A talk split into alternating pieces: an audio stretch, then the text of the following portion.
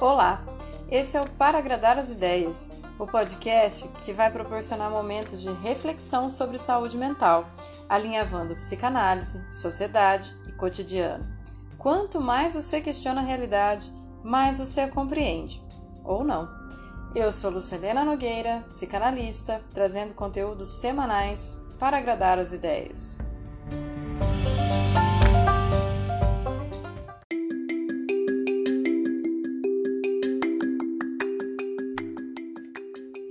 Episódio de hoje sobre a angústia. Escuta o seu silêncio.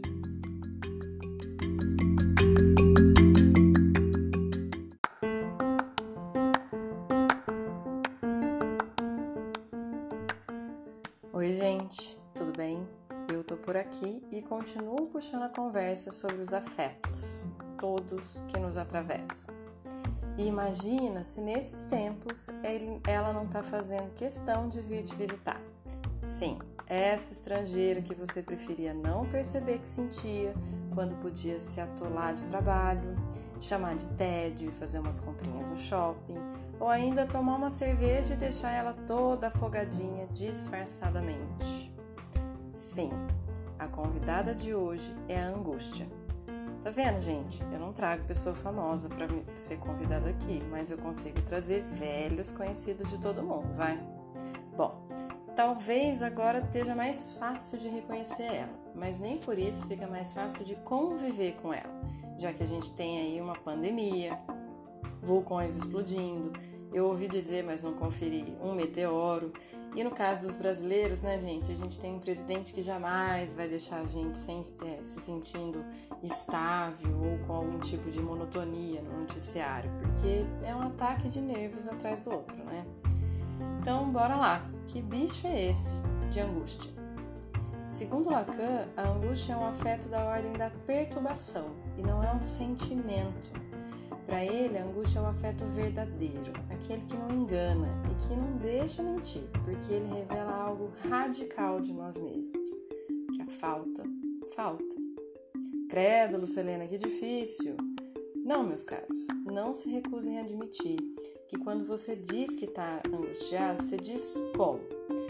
Ai, tô sentindo um vazio. Ai, tem um buraco aqui, um aperto, um incômodo, não sei. Tô me revirando por dentro. É ou não é? A angústia é aquilo que não tem nome, mas que se faz presente exatamente por isso, por não ter nome. Ela vem revelar um impasse entre tudo aquilo que você achava que dominava ou minimamente compreendia sobre você, ligado ao seu narcisismo. E, gente, por favor, não confunda narcisismo com vaidade, tá? Narcisismo enquanto aquilo que constitui o sujeito, que organiza o que ele imagina de si mesmo, que faz uma ideia de si mesmo. A gente vai ter um episódio só sobre isso. Fica acompanhando que já já ele vem. Então, voltando, é um impasse entre o narcisismo e as nossas identificações e o desejo, que precisa do outro para se localizar. E aí fica sem resposta. No nosso momento de agora, assim, a gente tem uma angústia quase que comunitária e pode ser traduzida assim: e agora? O que será de nós? Percebe que é ali onde a gente não pode pôr uma resposta, porque o que querem de nós está fora da gente, é onde a angústia aparece? Tem uma lista que a gente pode colocar essa mesma pergunta e essa mesma angústia, né? Por que, que Deus fez isso? O que, que esse vírus quer de mim? Como que vai ficar o mundo depois da pandemia? E pronto, a resposta não tá na nossa mão, por mais que a gente já tenha um monte de gente saindo correndo aí para tentar responder seja pelo viés religioso das previsões divinas, seja pelas previsões econômicas, em que metade diz que a gente vai evoluir, a outra metade diz que a gente vai acabar de vez.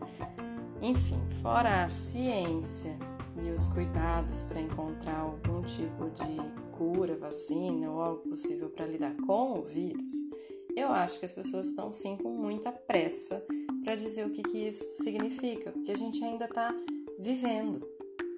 É importante viver para depois analisar e só depois elaborar.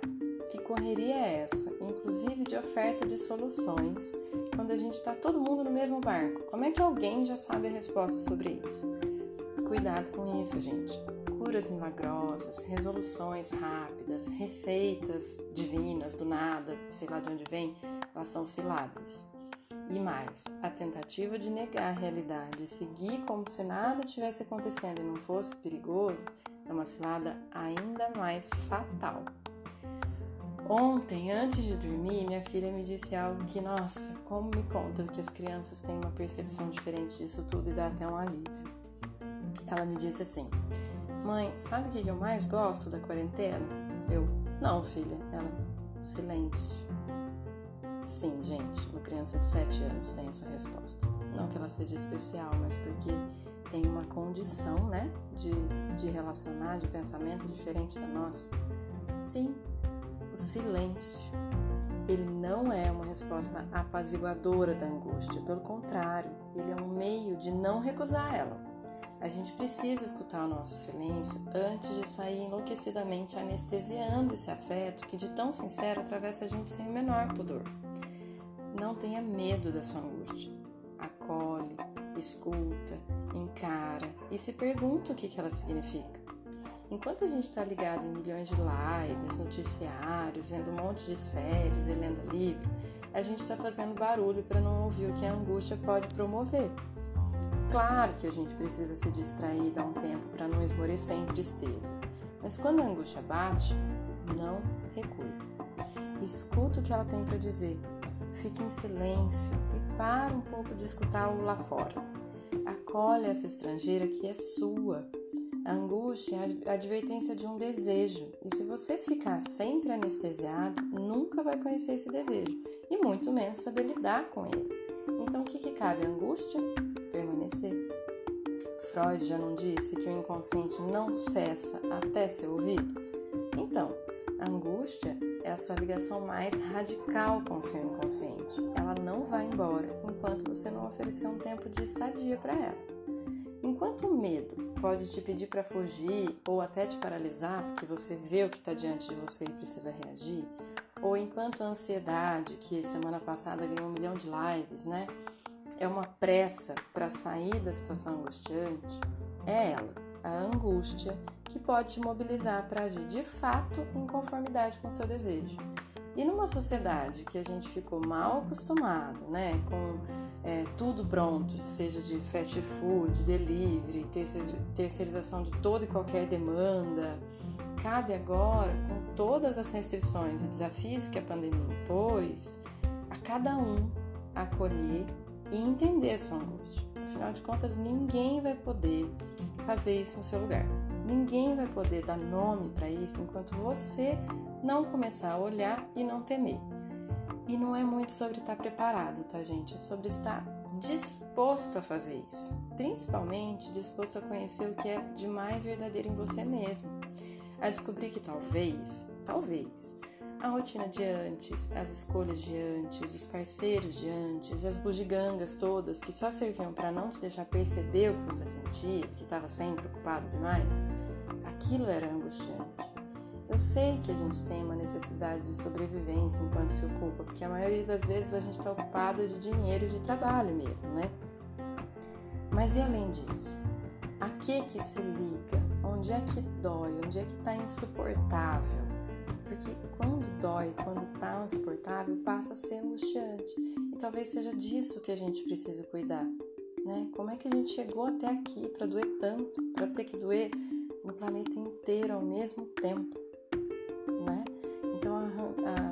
recusa da angústia parece ser pelo fato de que ela aproxima a gente muito de uma sensação de que a gente pode desaparecer, se desreconhecer de tudo aquilo que a gente foi construindo, né, narcisicamente, de identificação com as coisas, com a gente, com os outros.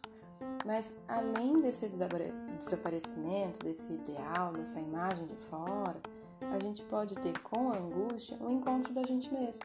E daí talvez a gente possa jogar algumas coisas às favas, mandar embora o que não serve, para poder ficar um pouco mais confortável com aquilo que a gente escolheu. Mas não existe nenhuma escolha que seja confortável, porque cada escolha sugere uma perda. O que será que a gente precisa perder para poder se desangustiar depois? A gente só vai fazer isso se olhar para a angústia, saber onde dói. Você topa?